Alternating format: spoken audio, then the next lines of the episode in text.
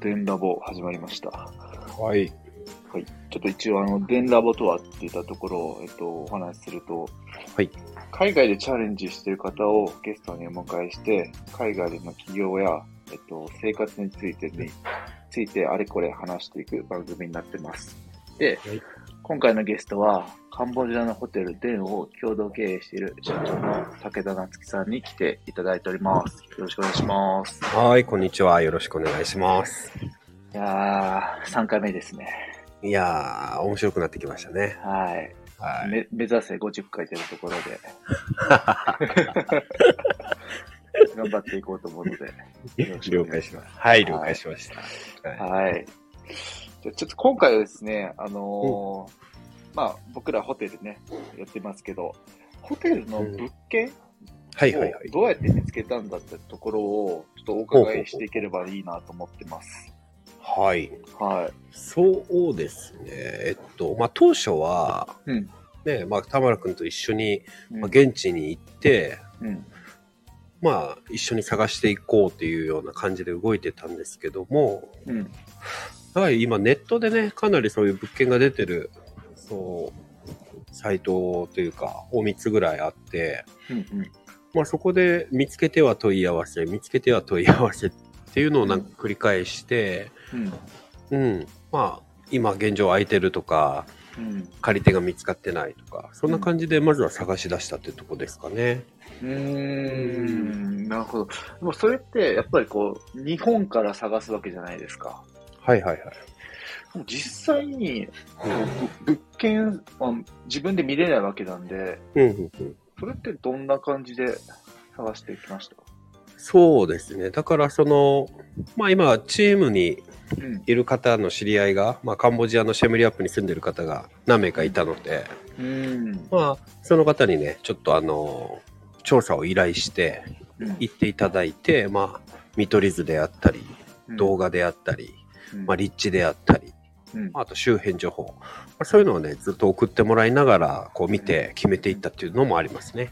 なるほど、なるほど。うんみ見ましたね。いろいろね、情報を見たねいただいてね。うん。これなんかおしゃれだねとか言って。うん。そうっすよね。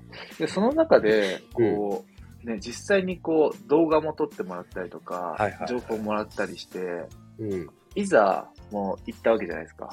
はいはい。どうでした？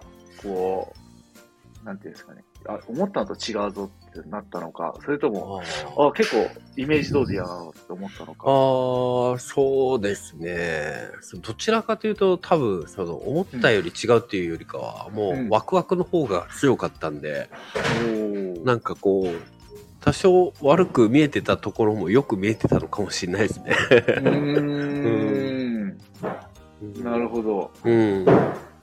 じゃあそこまでこう行って、いやあーいや、これなんか思ったのと全然違うからちょっと契約するの怖いなみたいな、そういうのはなかったって感ああ、それはなんか全く感じなかったですね。じ。ううん。ま調査はいろいろ重ねて、まあでもね、うん物件見ずにね、あの、うん最終契約のとこまで行ったっていうのは、まあ正直、うん。今ちゃんと冷静に考えると、結構、うん。アホなことというか、ねえ、そりゃそうですよね。うん、もう行って契約前提でね、行きましたからね。そうだね。もう契約しないと帰れないぐらいの感じだしね。そうだよね。もうそれをメインで行ったから、うんそういう意味ではなんか今振り返るとすげえことしたなっていうふうに思いますね。すごいっすよね。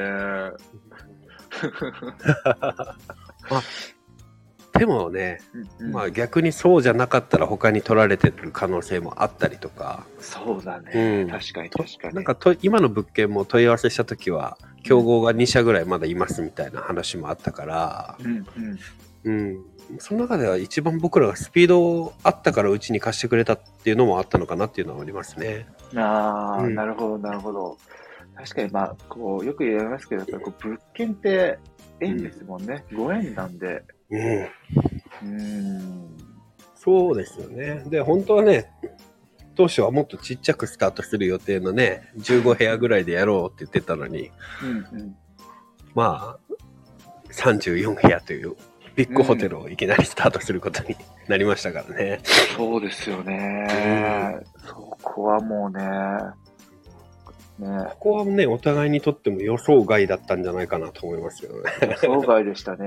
うんもう一気にもう倍ですからね、ほぼ。そうだよね。うんただまあ結果的にはね、本当に、もうメンバー全員が良かったと思ってますよね、物件。いやー、そうですね。ありがたいですね。ね物件もそうです。まあ立地っていったところはね、やっぱりね、まあ、そこは僕らの強みっていう風になってますもんね。そうですね。あの立地は本当にね、いいとこですよね。うん。なんか今後、こう、なんだろう、海外でこう、店舗ビジネスされる人も、なんかやっぱり当然ながら、こう、日本にいながら契約するってケースってやっぱあると思うんですけど、はいはいはい。まあ、実際ね、夏木さんはこう経験したわけなんで、うん。なんかこう、こういうとこ気をつけた方がいいよとか、なんか、もしあれば、あの、共有いただければありがたいなと思うんですけど、どうですか？まあ、そうですね。まあ、気をつけた方がいいっていう、うんいうよりか、やっぱ今回僕はね、メンバーに恵まれたんで、そうやって現地でしっかり調査してくれる人がいたとか、うん。うん、そこをね、しっかりした人にやってもらわなかったら、うん。ちょっともっと大変なことになってたのかなっていうのは思いますね。確かに確かに。うん、じゃあそういう意味でやっぱり現地でのこうネットワークだったり、まあ、信頼できる方とのまあパートナー関係だったり、うんその辺がやっぱ大事になるっていう感じですかね。そうですね。多少ね、そこにはお金払ってでも、しっかりした報告書出してもらうような人を見つけた方がいいのかなっていうのは思いますね。確かに確かに。まあ、そういう意味で言うとね、あの僕らもうカンボジアシブニアップで言うとね、そういった、うんまあ少しずつですけど、信頼できる方とこうね、うん。交流もさせていただいて、もしあのシェメリアップで何かビジネスやりたいっていう方はね、ご連絡いただければね、あのご紹介とかもね、できるうと思いん。ますよね。そうですね。全力でサポートもできますので、うんなんか一緒にできたらいいですね。そうですね。うん。わかりました。はい。今日はあの物件選びっていうテーマであのおはい話をお伺いしました。ありがとうございました。いいえ、こちらこそありがとうございました。はーい。では、